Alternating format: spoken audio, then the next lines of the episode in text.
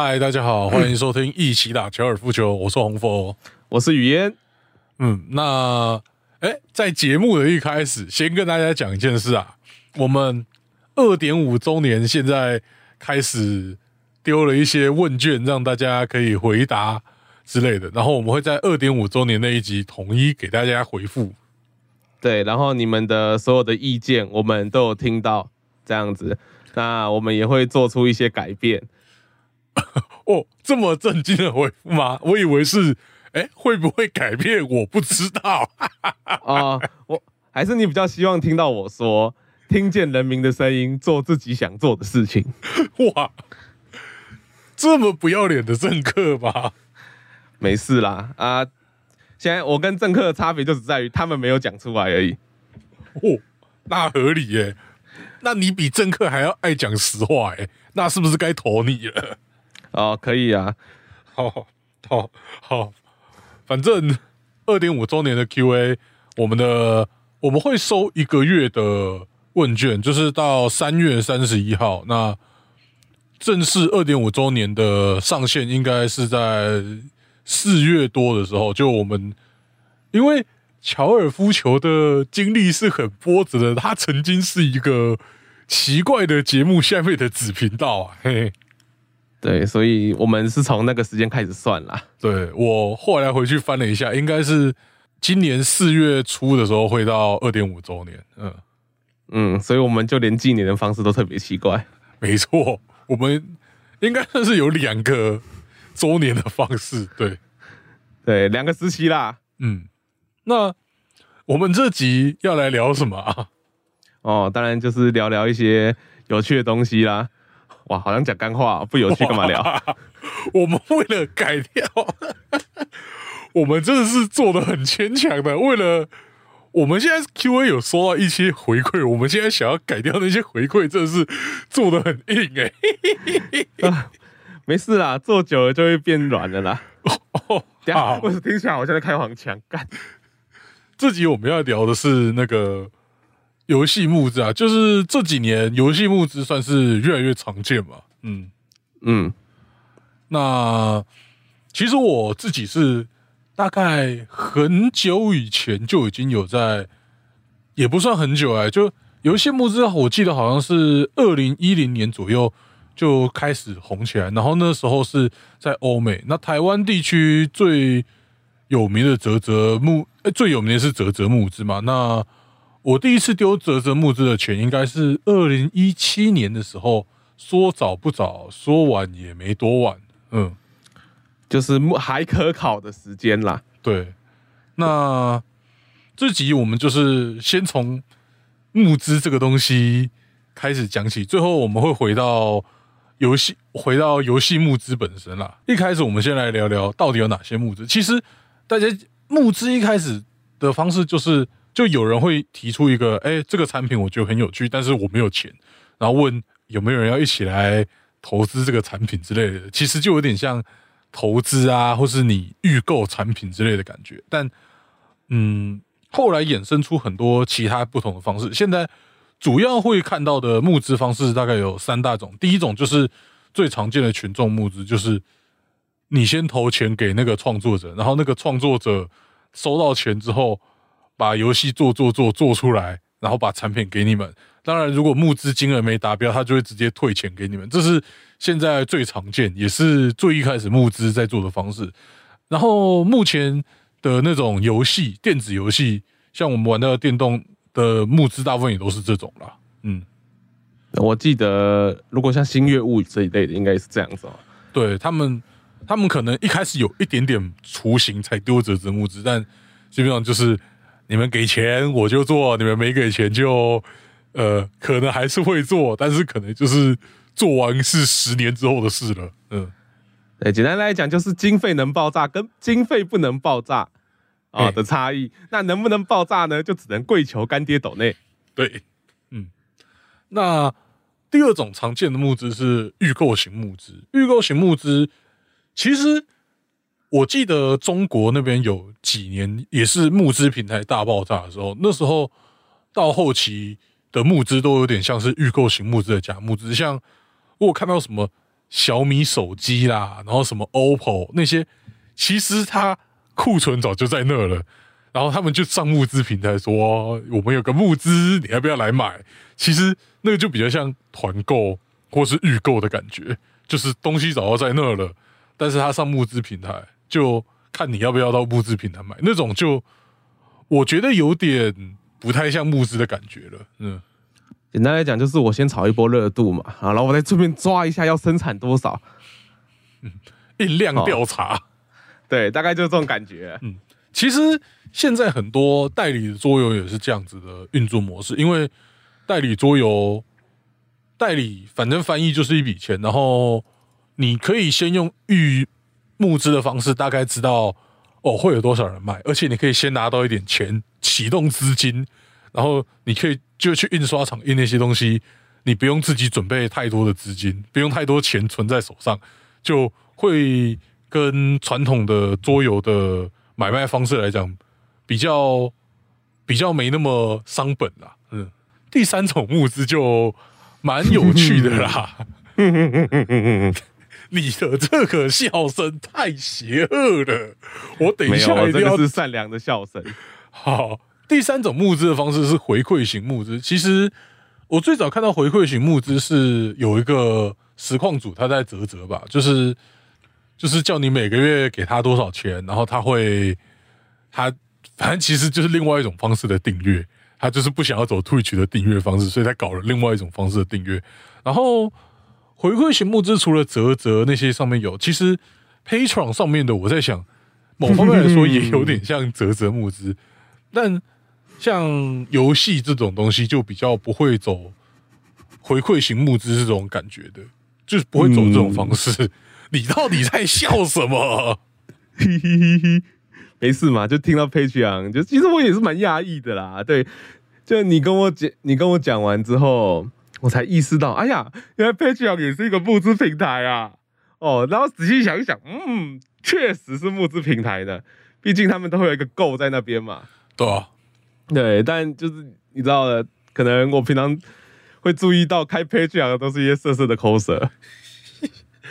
对，哎，我对 page 的理解都是那种外国那种 YouTuber 有在开 page 或是嗯，或是一些 podcast 会开 page 募资之类的。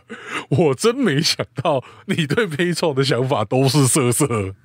没有，我以我一直以为 Patreon 就是另外就是另外一种 OnlyFans 而已嘛，不是哦，是有些人 把它拿来做成 OnlyFans。其实我要认真跟各位讲，很多像我们在做 Podcast，如果我们可以做到回馈型募资，那他妈才是正道啊！你知道吗？好了，我知道了，我知道了。就像麦块有些模组包也会开 Patreon 嘛，对不对？没哦，这我倒不知道啊。啊，就跟游戏比较有关的，跟游戏有关的，就是像那种材质包啊，它会开 Patreon 啊。那当然，你如果没有用 Patreon 走 Patreon 募资这一块的话，它会给你解析度比较低的。哦，好，那如果你比较喜欢的话呢，它就会给你解析度比较高的。哦，了解，跟你投的钱有关。哎，好像有这个印象，就你可能投个集美，你就可以拿到解析度更高的包。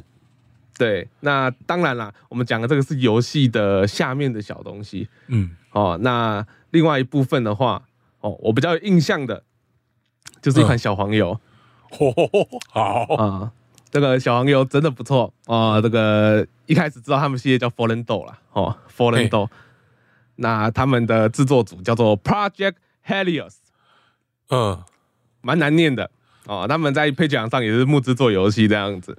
嗯，他们的其实建模跟品质都不错哦，这得这是得认真说的。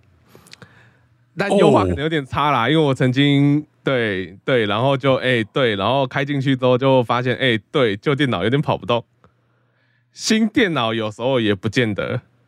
哎，有没有是不是觉得哇那个哦那个短发那个脸哦那个捏捏哦，nice，虚幻式引擎做的大手笔耶。对，然后后面出的 Operation Lovecraft，哦，那个 Lovecraft 就是你所熟知的那个 Lovecraft。爱手艺，对，爱手艺，你应该知道什么是爱手艺吧？呃，啊，就是我们的喜，我们最喜欢的克苏鲁克苏鲁之父。嗯，对对，我们现在就要先用之父来为我们后面铺梗。对，对，好了，Anyway，就是他那个 Operation Lovecraft，Lovecraft 哦，嗯，里面就是有一些像外星变种狗啊、奇异的触手外星生物啦之类的。哦，就是可以满足人外控的需求吗？应该可以吧。克苏鲁的这些元素放到 H 漫里面，放到色色的东西里面，一点都不可怕哎、啊，反而反而有种意外的狂喜感，就是对你不知道为什么，当那些奇怪的触手在某些东西中间磨蹭，然后喷出奇怪的东西的时候，竟然还蛮能勾引起别人的欲望吗？吗？请问伤心熊猫补给站主持人是你吗？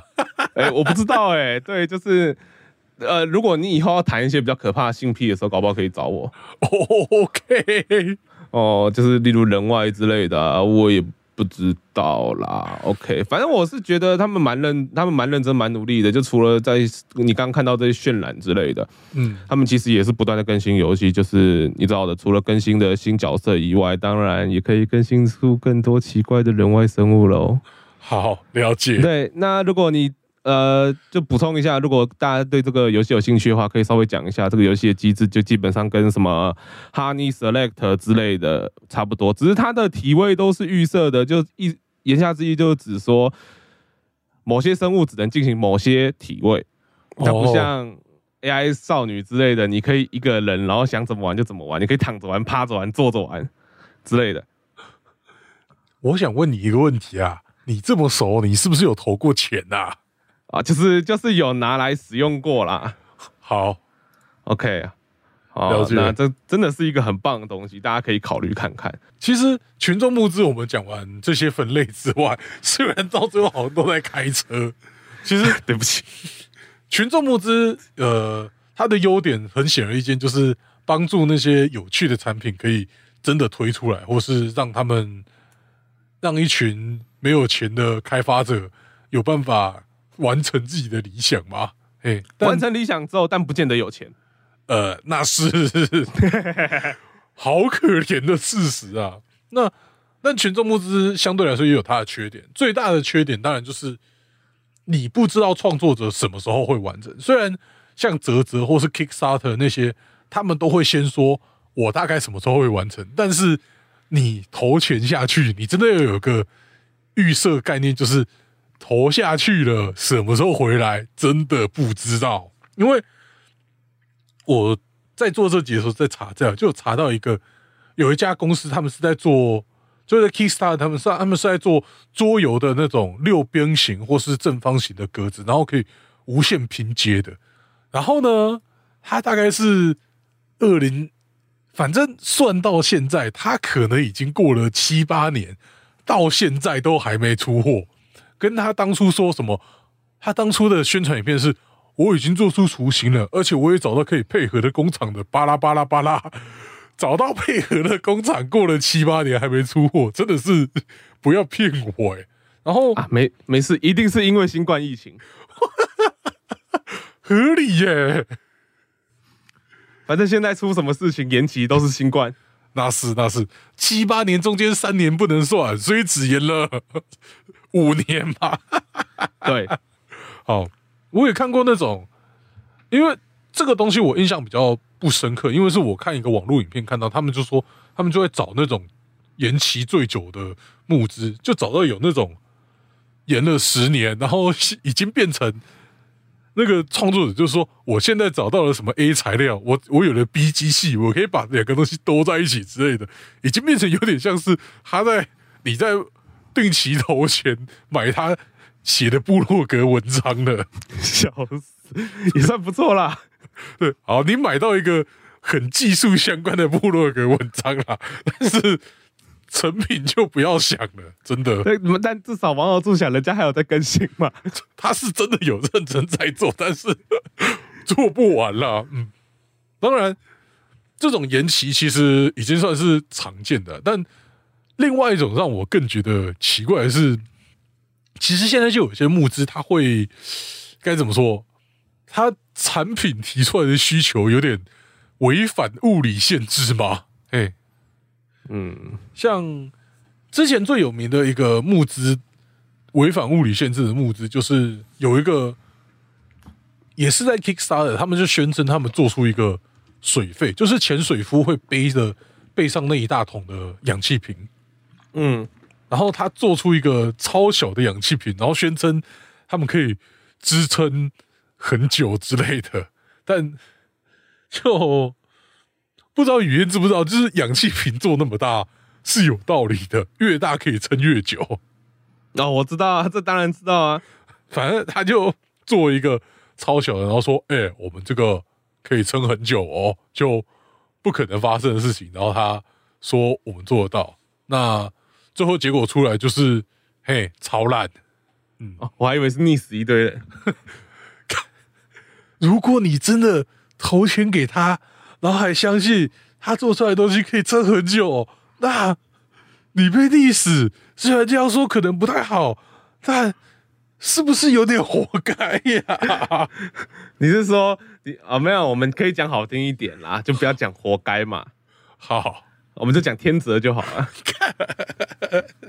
好，其实这种水费之外，还有很多类似这种，像有很多科技产品，它募资说的自己多厉害，但实际上做出来的成品就完全是另外一回事。因为那些科技大厂做不出来的东西，募资你说他们拿那些钱做得出来，其实也是不太可能啦。嗯，嗯，听起来好像那些就是嘴巴上说要把你干到腿软的男人。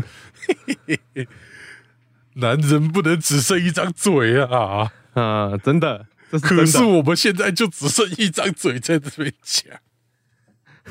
啊，不然嘞，我们是 podcast 啊，好了好了，我们就是来出一张嘴的。嗯其实出两张。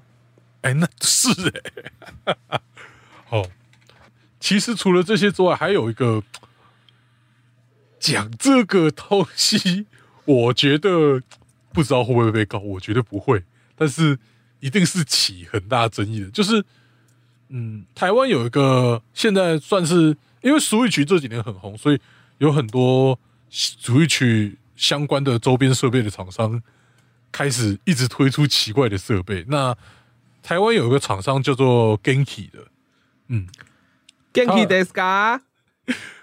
哎、说不定他真的是用这个日文干。不好意思啊，其实我不知道啊，反正他当初我也是在募资平台上看到，他就说他推出一个什么 Switch 的笔电显示器，就是让、嗯，那时候我就在看，他说他让你的笔电可以变成 Switch 的荧幕。当一开始我看到这个东西，我就啊，这个是什么？然后越滑越觉得，干，这不就是截取卡吗？最后我就上 PTT 去看，对，这个东西就是截取卡。然后当初我没有太多想法，我就看完就大概带过。但后来我发现它的这个截取卡问题很大。首先，其实都是差不多在那个时代出现很多便宜的截取卡，嗯，就是你现在到虾皮上，你可能会看到一堆两三百块的截取卡。有人应该知道，以前截取卡是几乎就有原钢一家在做，而且超贵，那这我知道啊，嗯，就所以我从来没有想过。对，现在其实截取卡两三百块就买得到，然后那是因为反正中国有一家厂商推出超便宜的结局卡，叫 MS 二一零九，然后价格就是几十块那种，很便宜，但是它的它的问题也很多。首先，它的只有七二零 P，然后三十 FPS，这已经是上古画质了欸、对，真而且它不只是上古画质，它的颜色会非常的不准，然后那个超多超重，就是它问题非常多，但是就是便宜，所以跟两三百块跟原钢那种三四千、四五千甚至五六千的比起来，便宜太多了，所以一推出来还是杀翻全场。然后那时候就有很多厂商开始拿那个晶片来包装成哦，我这个东西怎样怎样很屌之类的。那 Genki 就是其中一，而且它那个它的问题是，那个晶片原本就只有七二零乘三十 P，但是 Genki 那时候说他们有一零八零 P 六十 FPS，就这点就已经是呃，你明显说谎了。然后后续被人说你是不是就是用这个晶片啊？首先，大大家把他的那个截取卡拆开，他把晶片的那个参数磨掉了，但是晶片那些针脚其他的长得一模一样，就欲盖弥彰了。对啊，就我是觉得，能不能这样说啦？就是你把晶片型号那些磨掉，这本质上来说，你就是存心要坑人嘛。对，而且虾皮那时候卖两三百块就买到，他好像卖了一两千块之类的那种价格，就好好赚哦。对，而且被被很多厂商、被很多人抓包之后，他说什么我们的这个东西可以 AI 补帧啊之类有的没的，就呃事情没有这么简单。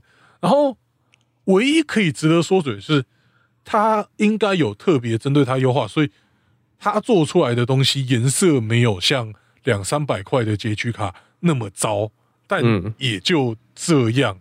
我据我记得是它颜色有比较好，但是绝对也没有值到一两千块。就其实自从那件事情之后，我自己知道这件事情之后，其实那时候台湾不止这家厂商出过这类的截取卡，但从那天开始我就觉得，嗯，这些厂商其实都是抱着一个要来，我自己感觉都是抱着一个要来骗人钱的心态在做这件事的。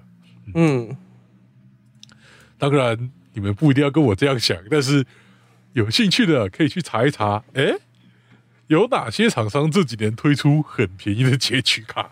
有哪些台湾厂商推出这种很便宜的截取卡？基本上我都是当他们是来换皮缺钱的厂商啦。嘿，这样有点凶我觉得还好哎。哦，真的、哦。那毕竟，就我有时候也会觉得，那有些木质类型的东西，尤其像三 C 三 C 展产品这一种嘛，嗯，该怎么说？它是不是其实会变得很像一种，很像在缴智商税的东西？哦，有一点。我这样讲就比较凶了吧？好，你都比我更凶哎、我好安心哦。哦，没事啊，反正要，反正大你真的出什么事情，大家不会找你，也不会找我，大家会找一起打高尔夫球。哎、那是，哎，没有错吧？好，嗯那我就其实我也不是只说就是那个募资都跟童话一样都是骗人的，嗯，但就是你知道品质参差不齐嘛，就很容易出现像这种坑坑人的玩意啊，嗯，就好像应该这样说吧，如果你没有一些三 C 的基础知识，嗯。进你还要进场的话，是不是真的就有点像进去跳坑的？其实你这样讲完，我后来发现折枝木之我没兴趣的原因，其实很多地方他卖的很多那种小产品，你一上虾皮那些的你都看得到，而且都是可能便宜很多的价格，所以其实泽泽木资那些上面的东西都是啊有点微妙。啊，我们就不多说了，大家自己心领神会一下。呃，当然你可以当做你花钱买它的行销之类的。或者是也可以务实一点，就当做花钱买教训啊。好，OK，我做人总是要务实一点。你提供一个比较理想的方法，我提供一个比较务实的方法。嗯，好，好，那是了。那，哎，最后我要讲一件事情啊，这是我第一次发现，这这其实是已经可能是二零二零年的事了。然后那时候我是看别人的 FB 贴文看到，就是 第一次，我那时候真的是第一次看到泽泽有这么蠢的东西。然后从那之后，我对泽泽就是有点，呃，这里是不是都是在卖蠢蛋东西的？反正这个是当初募资也没过，好像他募资目标是二十万，但结果最后募到的钱连五万都不到。那那个东西是什么呢？哎，怎么了？没有，那我只是想说，那表示对笨蛋没有那么多。对，反正它就是一个让你可以插在手机充电孔的地方，然后就一根东西，一根什么东西，一根水平尺啊，然后说，就你把水平尺插到你手机充电孔，然后他说这是什么构图神器，你以后构图都不会不正，然后他还申请了专利说明书。哎、我现在才发现他还申请了专利专利说明书，怎么这么奇怪呀、那其实我我我看到的时候是觉得，呃，那个概念还不错，你知道吗？怎么说？就是我会觉得他其实蛮蛮蛮抓到别人的点的，就是有些人会觉得他拍照不好看这样子。哦，那是对他其实达到的是一个痛点，但问题是他这个东西太意义不明啦。我我照片拍的水平没屁用啊，水平不代表照片会变好看啊。对啊，而且你有认真去看他下面那个 before 跟 after 吗？呃，我就他妈真的觉得那个 before 跟 after 根本就是在闹，你知道吗？那个照片真的是不管你有没有用水平仪都没差，你知道吗？那个东西单纯就是你看起来像你不知道可能小脑有问题吧，所以你看你平衡感已经差到就是你不知道你眼前东西到底是正的还是歪的。哦，我就不相信有哪一个小脑有出没出问题的人会那样子构图。好，他那个已经不是水平不水平的问题，那那个是整个手机都拿歪的、欸。对，而且我我说句实在话，他虽然打了个痛点没错，但其实真正想学拍照、摄影，甚至是构图哦，来让自己有个基础的拍照功底的人呐、嗯，他们应该也不会真的去买什么水平仪啦。就我就讲句更实在的、更难听的，我他妈去自己的手机照相照相机那边设定打开九宫格不就好了，那是对不对？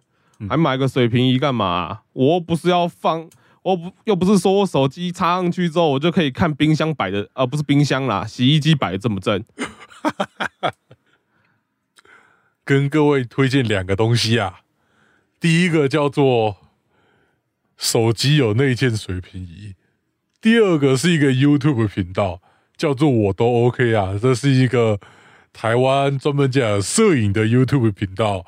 那他们很多时候都在聊摄，他们有些时候会聊摄影器材，但是有些时候也是聊一些摄影的基础观念。那摄影的基础观念这个东西，你不管用手机拍，用什么拍，都是有帮助的。其实可以去看看这些频道，然后学学怎么拍一个好照片。嗯，我刚刚其实以为你要说你要推荐两个东西，一个叫脑子，另外一个叫脑子。哇，你你不讲脏话之后，怎么更凶啊？对不起，我有变更凶吗？我只是不讲脏话而已啊。好，然后，然后那个，其实，好啦，也有现在也有蛮多手机会自动构图的啊、就你真的不会拍，就照它的自动构图也是个方式。嗯，那反正这种摄影就是会有很多问题。然后接下来我们来聊聊，因为我们要聊的是游戏募资，所以我们主要会想聊的应该是游戏有出现游戏的募资平台吧，就游戏比较多的啦。哎、对啦，主要还是这样子为主啦。那 有出现有台湾，我知道有很多其他的募资平台，但是因为语言的时候查到哦很多，其实我真的不知道台湾有这么多募资平台。我一直觉得台湾最大的大概就是泽泽，还有另外一个贝壳放大开的。后来我发现哦不止诶、但是泽泽上面的游戏募资应该还是目前台湾最多的啦。嗯，对啦，至少我们去访过那几个都是在泽泽上面的。对，那讲泽泽之前，我们先来崇洋媚外一下，讲一下国外的。嗯，第一个是 Indiegogo 啦，虽然募资这件事情，你真的要说，说不定很久以前就有了，但就我的认知，国外最早的募资平台应该是 Indiegogo，但是我没办法保证。哎、对，嗯因为不可考了嘛。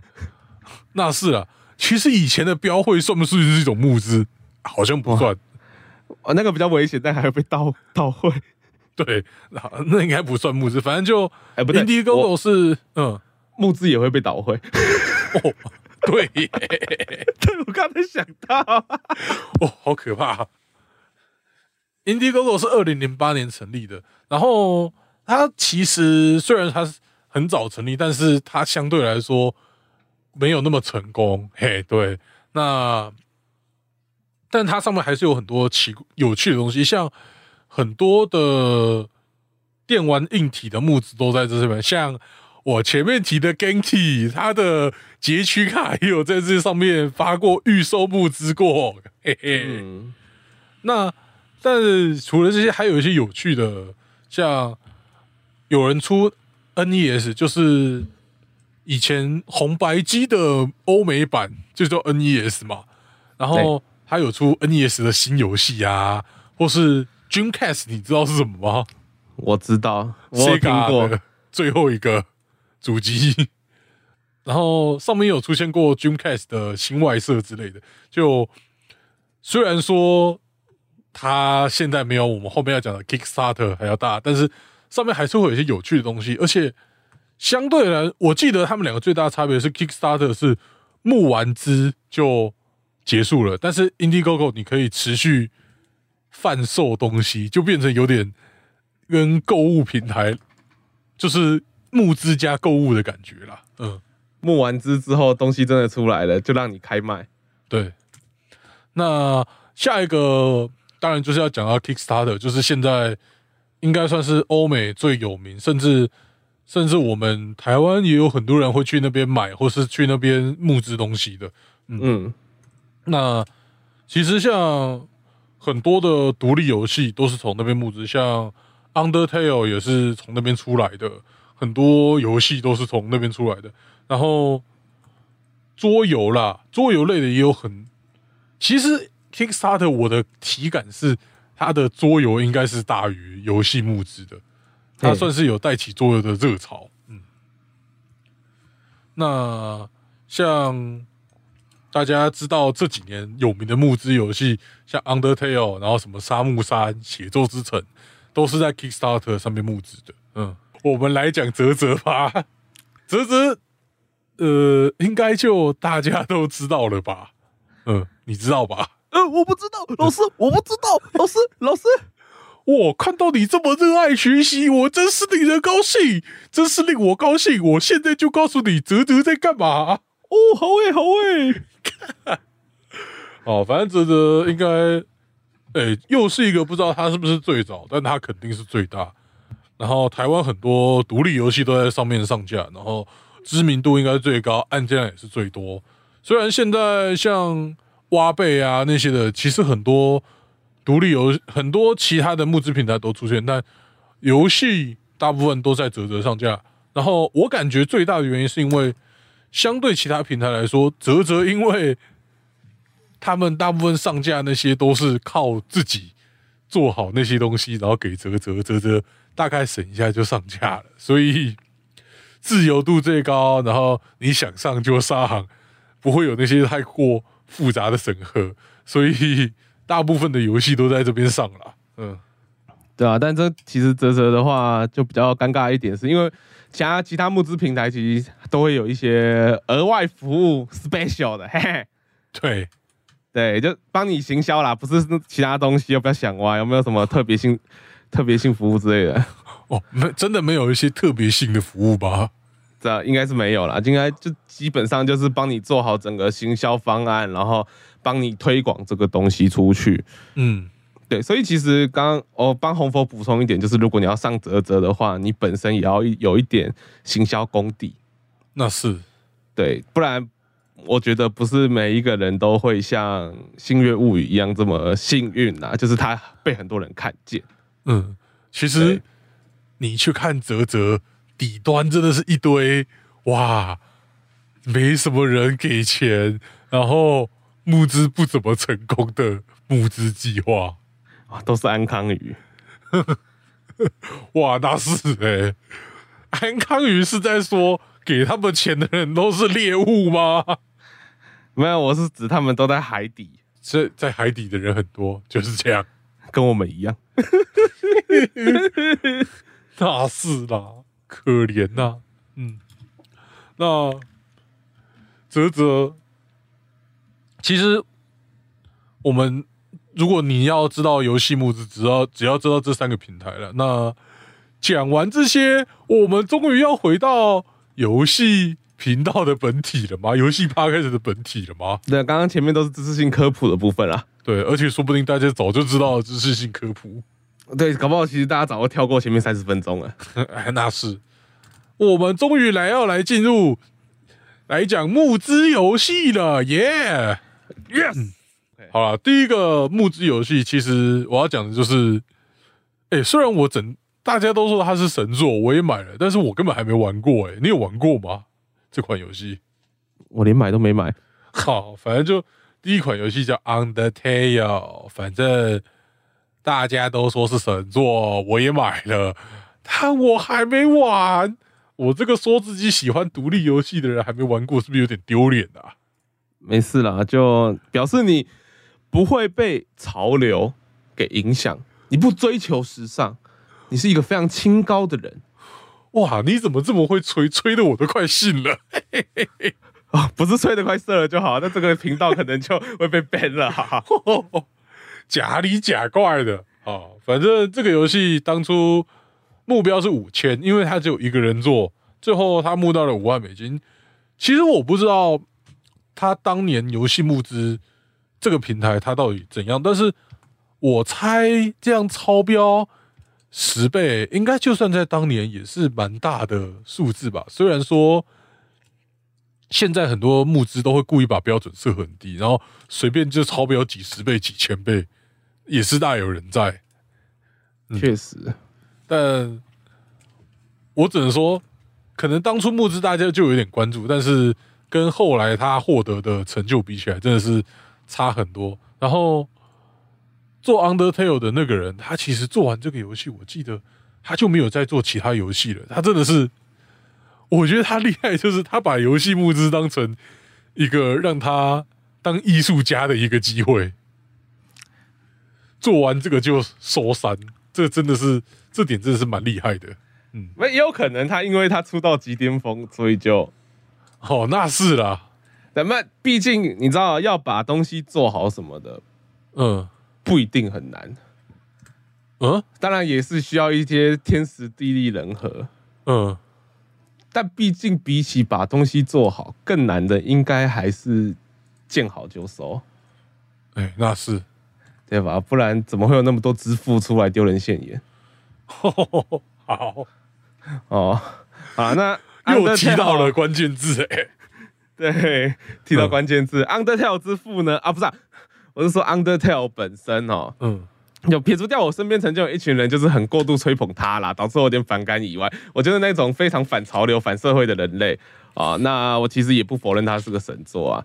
虽然我没有玩过，但我至少听过很多点，就是他例如剧情的反转嘛，还有什么不杀结局这些的，就是做做就作作为游戏设计的呃游戏机游戏机制的设计本身来说，我觉得也蛮屌的，就尤其是他还能配合剧情。嗯哦，尤其然后除此之外，还有像是音乐比较熟、比较让人熟知的，就是《Hope and Dreams》嘛，或者是《Megalovania》、《Mega Megalovania》，哎，应该是这样念，这个重音听起来比较正常。哦嗯，，Megalovania 啊，这两首歌的两首曲子的风格，其实基本上都是以摇滚为底子，你应该听过啦。嗯好、但他们在编曲上面就是会混入一些像是非常古早的八 bits 音风格的音效，这样。嗯对，那让整个画游戏不只是本身听起来好啦，那也配合就是 Undertale 本身像素风格的画面嗯这样子。那我觉得这个就是一个用心，你可以看得出来的。很多人很就是有些游戏音乐归音乐，游游戏归游戏，我不知道你会不会有这种感觉？哦，有啊，对，应该也也蛮多的。闪过很多游戏，先不好提，一时之间不知道该说哪个游戏，那就不要提了。还是我们就先来骂 EA。啊，也是可以啦。反正想俗话说得好，要感谢人太多就谢天吧，想干掉人太多就干你俩吧。好 OK，所以我觉得就是光是从这一点和整体的风格都非常一致，你就可以看见制作组到底有多用心。嗯制作人啊，他不是组，对，对，太习惯了。嗯，好，那这一款游戏比较像是艺术家的感觉，但其实下一款游戏就我觉得真的有做到，我们给他募资的钱，让他获得一个算是启动资金的感觉吗？嗯，对，就是直接冒出了一整个宇宙来。对，下一款我们要讲的就是产值骑士了。那产值骑士，我后来回去查，他当年 Kickstarter，他募到了三十万美金，算是真的很多啦。嗯，三十万美金要开一家公司，真的是一点问题都没有。对，嗯，九百万呢、对。那当初它就是平台跳跃游戏，那它的平台跳跃游戏比较特别，就是它是会拿着铲子，然后一直短哟短哟短哟，就是你要靠跳，你要靠它，其实就有点像没有那么难，但是你要连续做好几次的 jumping king 这种感觉。对，然后这个这个游戏最符合物理法则的地方就是他他知道跳起来踩人不一定会死，所以他跳起来是用铲子敲人，哇，对，铲子在他底下嘛。对游戏界最大的吐槽，跳起来才不会踩死人呐、撞到砖块会痛吧？哦，太狠了，太狠了。好，嗯，那消防奈其实你现在如果打开 Steam，你就会发现，哇，游戏有够多。对，他后来出了非常多的同 IP 的游戏，虽然说我不知道会不会有人有，我猜应该也没有啦，反正就他会推出这么多游戏，呃，其实就会蛮符合大家对募资的期待，就是希望他能够做出好作品，然后做出好作品之后，他就可以持续循环下去，就是一直继续推出作品来。嗯，嗯，确实，就真的变启动资金的概念。，对我们变成有点像他的天使投资人的感觉嘛。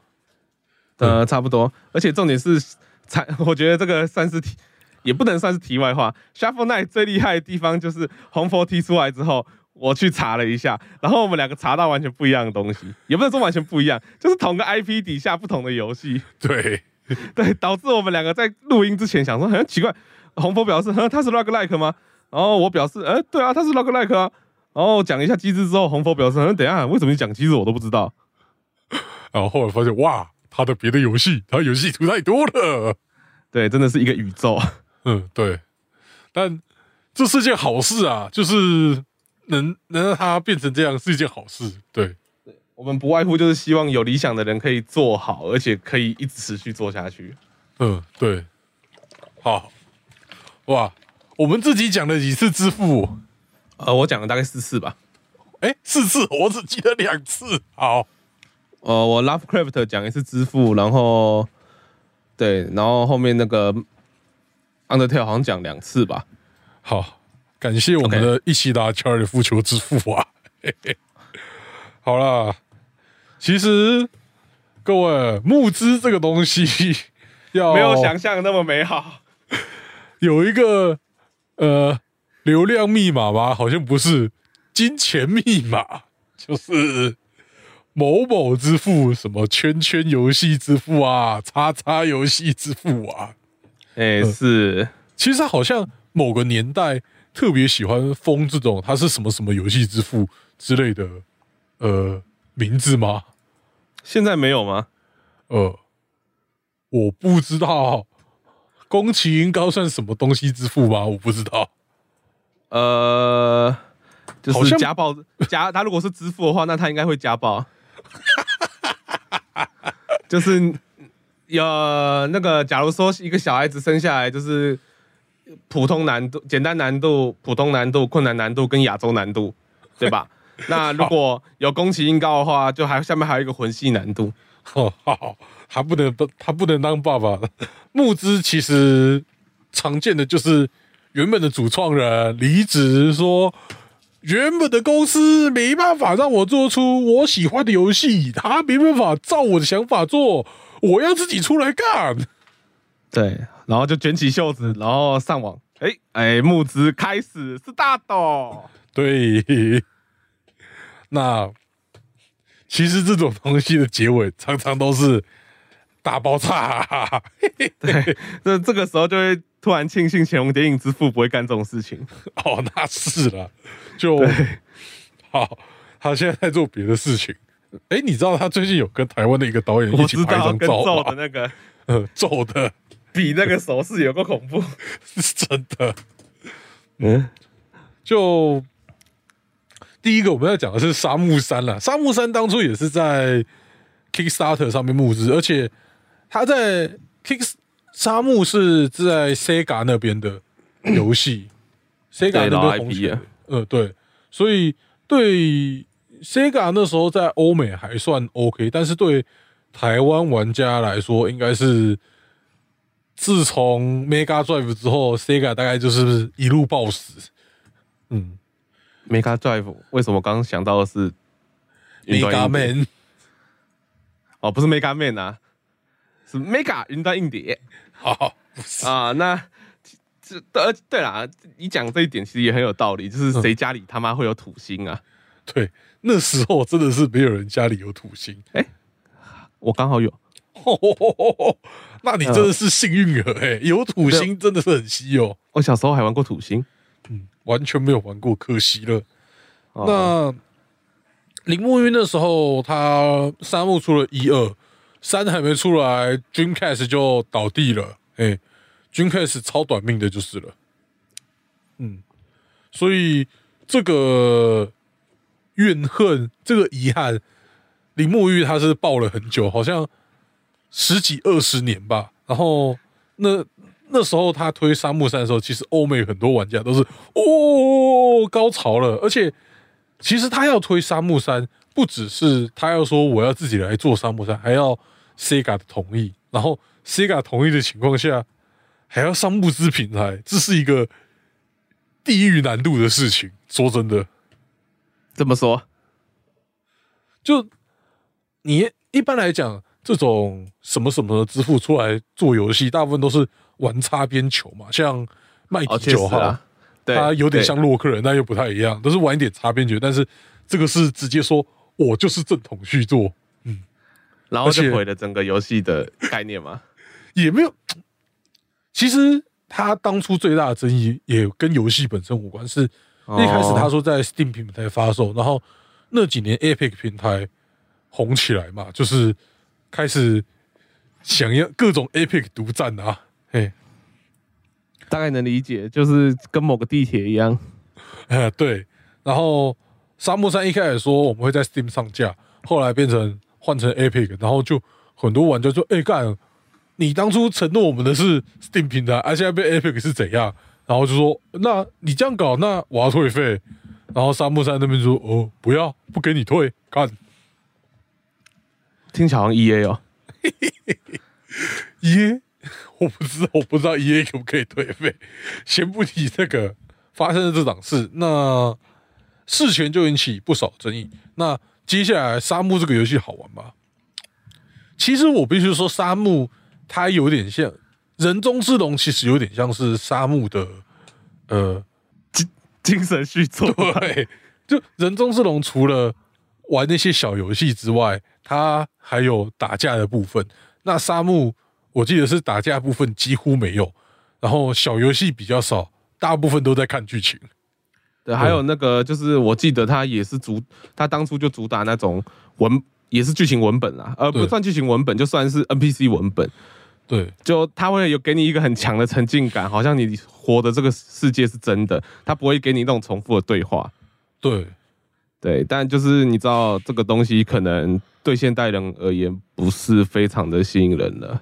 嗯，就当初我看我看到他们那些玩过那个游戏，最主要的评论都是这个游戏它是在服务二十年前那些玩家，还有那些募资者的，他没有要服务现代玩家的意思。他可能有想要，但是做出来感觉现代玩家就是觉得，呃，大家不太能接受，哎。那所以事实证明了，就是大大家可以有遗憾，但然后也可以抱着怨恨，但千万不要因为怨恨就不往前了。我觉得有些时候美好的回忆又再次出现，会觉得不错；但有些时候美好的回忆就让它停留在那一刻，好像比较好。对，就是不要执念那么深呐，该过去的就过去了啦。嘿，是啦，对啊，也不一定要做沙漠啊，可以做沙士啊。哇，台湾很久以前就有沙士诶，领先全球。真的，连暗黑破坏神四的主主创都在喝。哎，是黑松沙士赞的，虽然一堆糖，现在我不太能喝，记得要喝加盐的哦。谢谢各位，对，比较舒服。然后沙士黑松沙士没有赞助播出，谢谢。嗯，对，该什么时候才会有赞助播出？现在都没有。好了，以后大概也不会有。以后顽皮狗赞助播出，嚯，那真是感谢。那 有个很好，我们提沙漠的原因，其实是因为最近台湾有另外一款募资游戏，算是很多人起争起了一点争议嘛。对啊，你在大声什么啦？哦，反正不穿裙子的便利商店，它好像是二零二，其实我后来才知道，他二零二零年就已经丢募资计划了嘛。二零二零还二一二零二一年初，那时候就有募资了。然后他就是一个台湾的小黄油，哎，然后最主要争议就是两个，第一个是游戏不停的延后，然后第二个是。第二个，我们等一下再说。我们先来聊游戏不停延后这件事情上。他那时候，哦，这要认真看一下，看一下我的赞助记录哦。呃，不穿裙子的便利商店，他当初应该是说他要，应该是二零二零年初或是二零二一年初，二零二零啊，二零二一年春天，我看我查到了。那他是延到了现在或二零二二年底或的时候才推出的，嘿，对。然后另外一个比较大的问题是，当初他说他要在 Steam 平台发售，但后来他变成给你载点，然后给你续，给你激活序号吧，我也不知道那个激活吧，反正就是给你启动启动金钥那些的，然后。让你直接下载，那这点就跟他当初说的不太一样，所以蛮多人不开心的。当然，还有一些其他原因，是因为他那时候募资有一些什么达标要做什么事情，其实有一些好像没有做到，因为他那时候募到了五百多万诶。对啊，就是我记得的是要日文配音，但没有。对，就他有要全部都是 CG 动画，也没有。哎，对，真的。他当初真的，他真的有一些东西该说要做到，但是目前来看没有做到。但是我自己那时候买，我后来才发现，我甚至不是买那种，因为这种募资大部分人都会买，就是那种最基础的，会给你一个游戏的那种套嘛。我后来买什么？我是买他他们那家公司叫黑水工作室，他们就是有个大全套是。把他以前有过的游戏、桌游那些的大全套直接全买了，根本就在帮他销库存。哎，不愧是要怎么说，男人不能被控制小头啊！我我必须说，那时候除了被控制小头，我觉得那时候我是认真的想要，哎，不行，我要来做一点。我在做 H 漫 Podcast，我要来多赞助一点，你知道。造福社会，呃，H game 的产业之类的感觉的东西，嗯，哎，是我投了一千一百八十块，好多。哦但是，嗯，首先我在这之前，我另外一个买的游戏吗？反正就也是木质游戏，它延后更久，所以我觉得延后对我来说不是个问题。然后没在 Steam 发售，我能理解大家会不爽，但是。可能是我比较宽容，我可以接受，但是我知道很多人不能接受。那你可能觉得反正不要换用各自换就好了嘛。或是他至少有生出来，我觉得就好啦，可以啦。但语言好像不是这么想的。没，就是像我刚刚除了讲那些跳票的东西以外，嗯，就其实他的那个募资方本身就有很多争议啦。是，哎，那你有你有没有听过一个叫做“总之为了五年五百亿就来一场大乱斗”吧？好像听过。对，那其实是我忘记他是根据台湾什么的，反正好像也就是跟大学有关的补助案吧。所以他以这以这个为基础，本来想做一个大学拟人化的游戏。嘿，哎，那其实他好像在做那个游戏的时候，本身就是连大学名称的授权都没有解决。哦，嘿，然后募资门槛是一百二十万，但他也没有公公布他的开发资讯，这样。那最后甚至制作组弃坑，然后原本要做手游变成桌游这样子。嘿，嘿，你如果去 PTT 上面看一些就是乡民的乡民的发文跟留言的话，就会看常常看到很多人都吐槽说，这个工作室本来就有问题了，之前都已经跳票过了，然后你们还会当盘子去投给他，你也是有病。我就是那个盘子。对，所以我不知道哎，我是觉得。应该这样说吧，我会觉得募资，募资就是我丢钱给你嘛，你做出来你符合预期的东西，嗯，那你如果做不到，你要么就一开始的门槛调高一点，不然就干脆不要列出来就好了。你总不会跟我说，像我跟别人聊到这件事情的时候，他们就觉他是有人觉得说他那个啦，他的募资的金额可能也做不到全全日文啊，嗯，对，那我当下其实就在想，那。一开始募资的时候就应该要精算成本了吧？是啦，对啊，所以我会觉得真的是在坑哎！哦，不哭不哭，跟你讲啦，我看到他们 YouTube 频道超荒谬的，那个五年五百亿啊，六年前是手机游戏展示画面，三年前那个影片你猜是什么？桌游啊，桌游规则教学。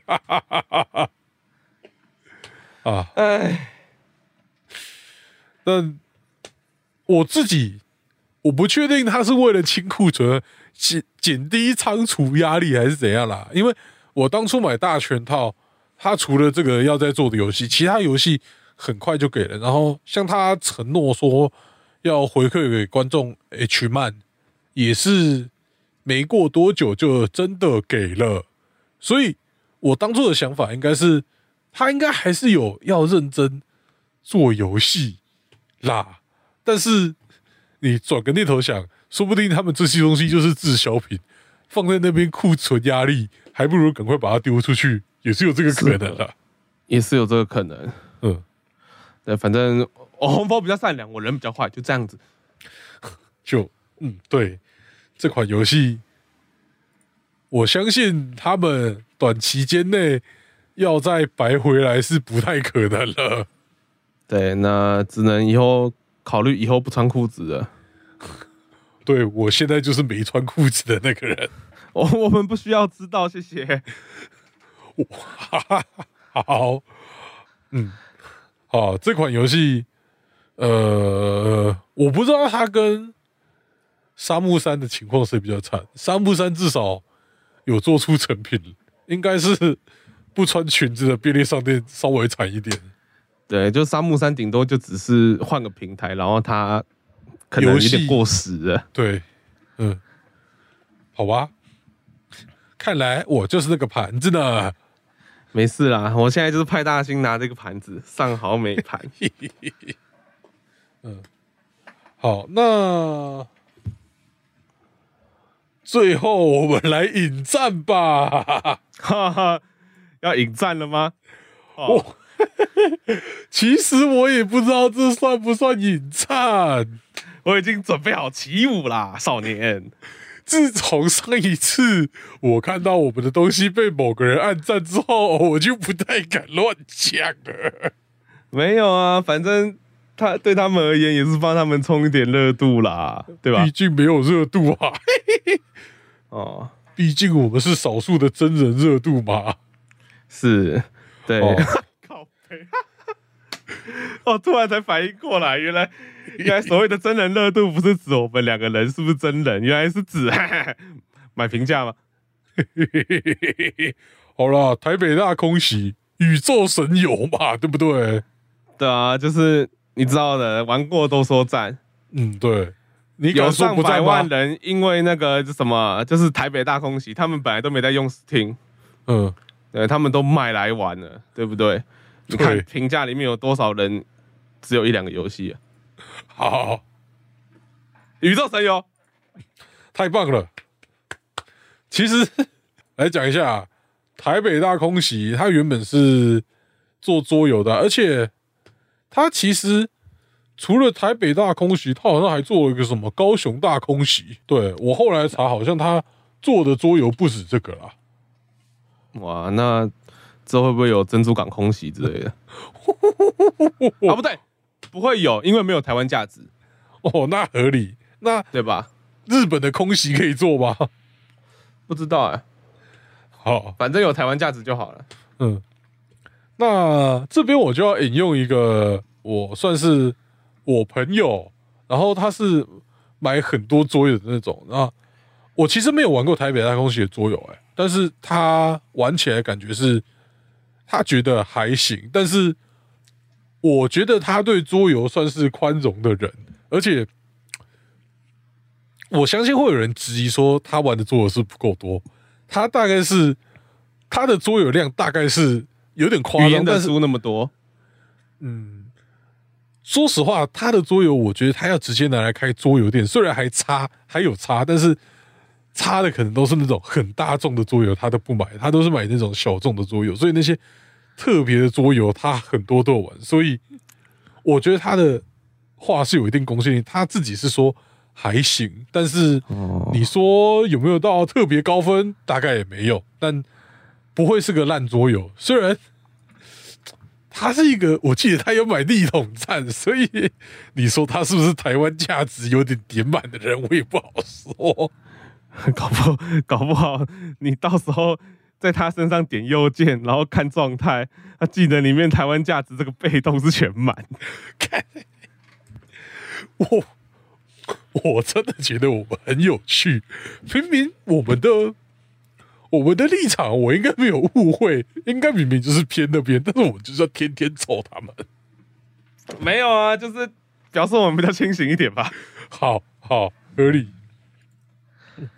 好，那反正台北大空袭，连我那个朋友他他没有买游戏，但是他看完游戏，他就觉得这个就是个呃讲故事游戏、看故事游戏吗？哦，原来他只是来看故事。对，看看看故事游戏，我宁大愿去玩空袭故事马里奥看故事。马里奥叔叔说故事，好，好，但呃，其实我后来看泽泽募资，他们到底募到了多少钱？哇，有够多！我就在想，是不是你越骂他越赚呐、呃，我觉得这句话要澄清一下，怎么说？反驳一下。就好了，哎你说募资很赚，这确实。但我我觉得就是游戏上市之后，你看 PDD 风向就基本上是一片倒对啊，啊，对，但但但可能还是会有人冲着台湾价值去买啦。好了，我尊重你啦，对，好，就是哦，不过光是 PDD 上面那个评价就可以知道嘛，正常这个游戏在正常的玩家心中应该是很难有多好他哦。对对，那我就觉得数钞数钞票这件事情可以在意啦，我觉得没有那么肯定。嗯，当当然啦，如果真的发生了数钞票数到者爽这件事情，那我觉得应该都是应该都是周边的那个叫什么功劳哦，绝对不是游戏本身。好，毕竟出了桌游嘛，出小说集嘛，还请灭火器写歌嘛，对不对？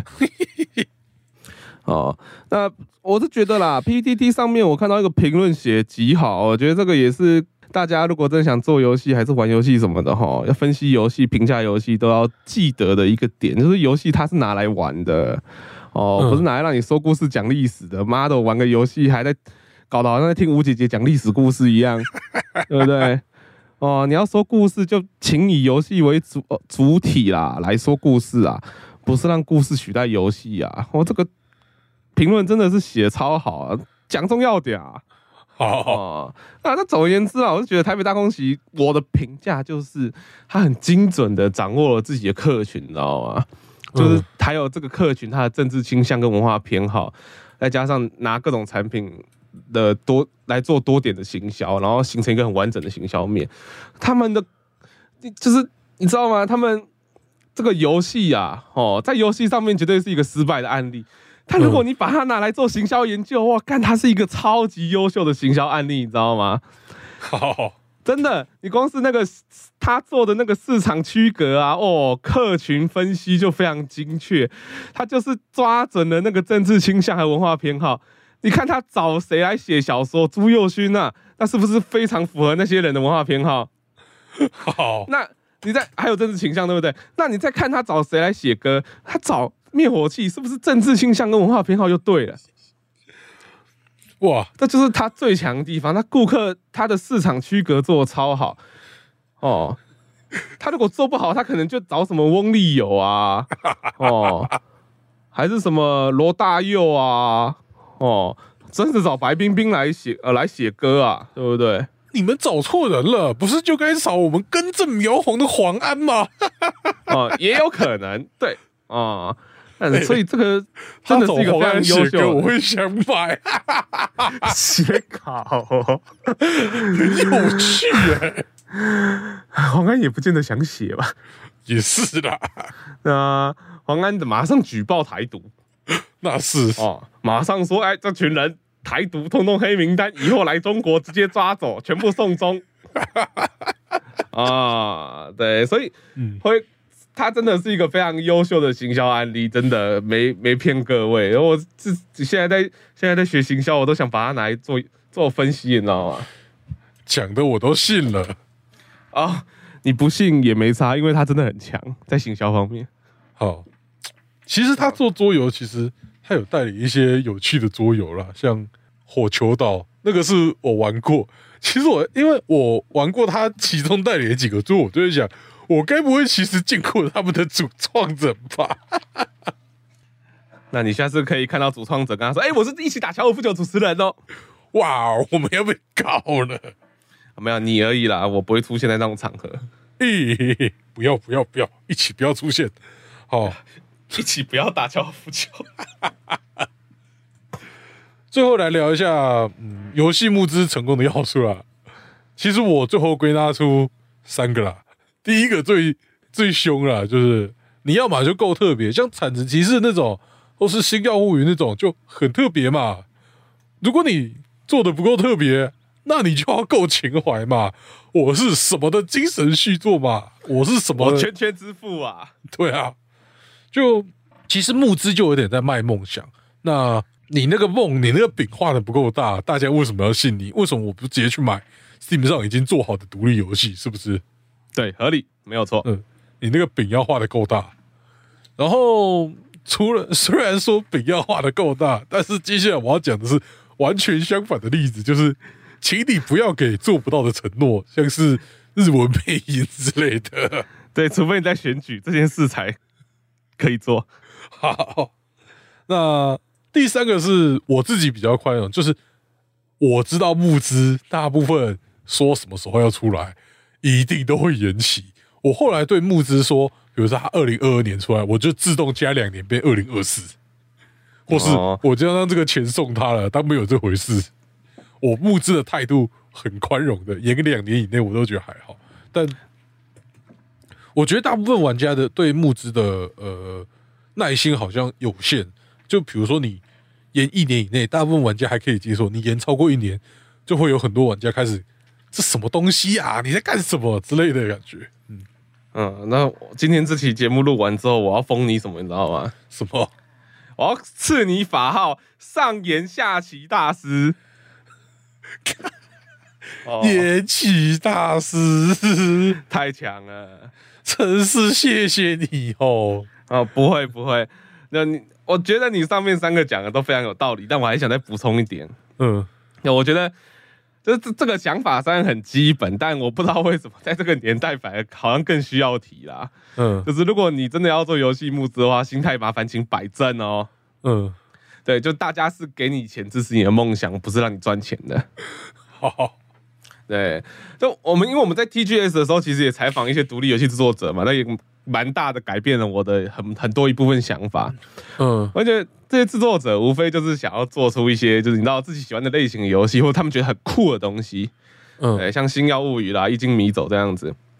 所以你听到他们在谈的游戏的时候，你感受到的是热情，不是钱哎、嗯对我一直很喜欢红佛，就那你跟我说过那个最终指令的故事嘛，对不对？对，哦一个开发者开局什么都不会，技能全靠捡，嗯对妈裸辞去做游戏，拜托这个故事你有勇气做吗？嗯，你没有吧？我也没有啊。他他花了九百多天，三年才把游戏做出来。对啊，而且就是你知道，这就是够热情啊，又够疯啊，哦，对哦，还很热血。我听完故事的时候就觉得，如果当初我知道他发他这么疯，我一定会去投钱给他。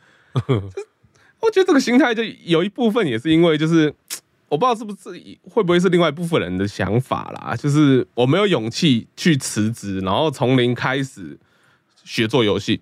嗯，对，但如果有一个人有勇气这样做的话，我还真的愿意花钱支持他，就有点接近把自己的心愿投射在他身上这样子。对，哎、对，我觉得这个真的是一个很棒的事情。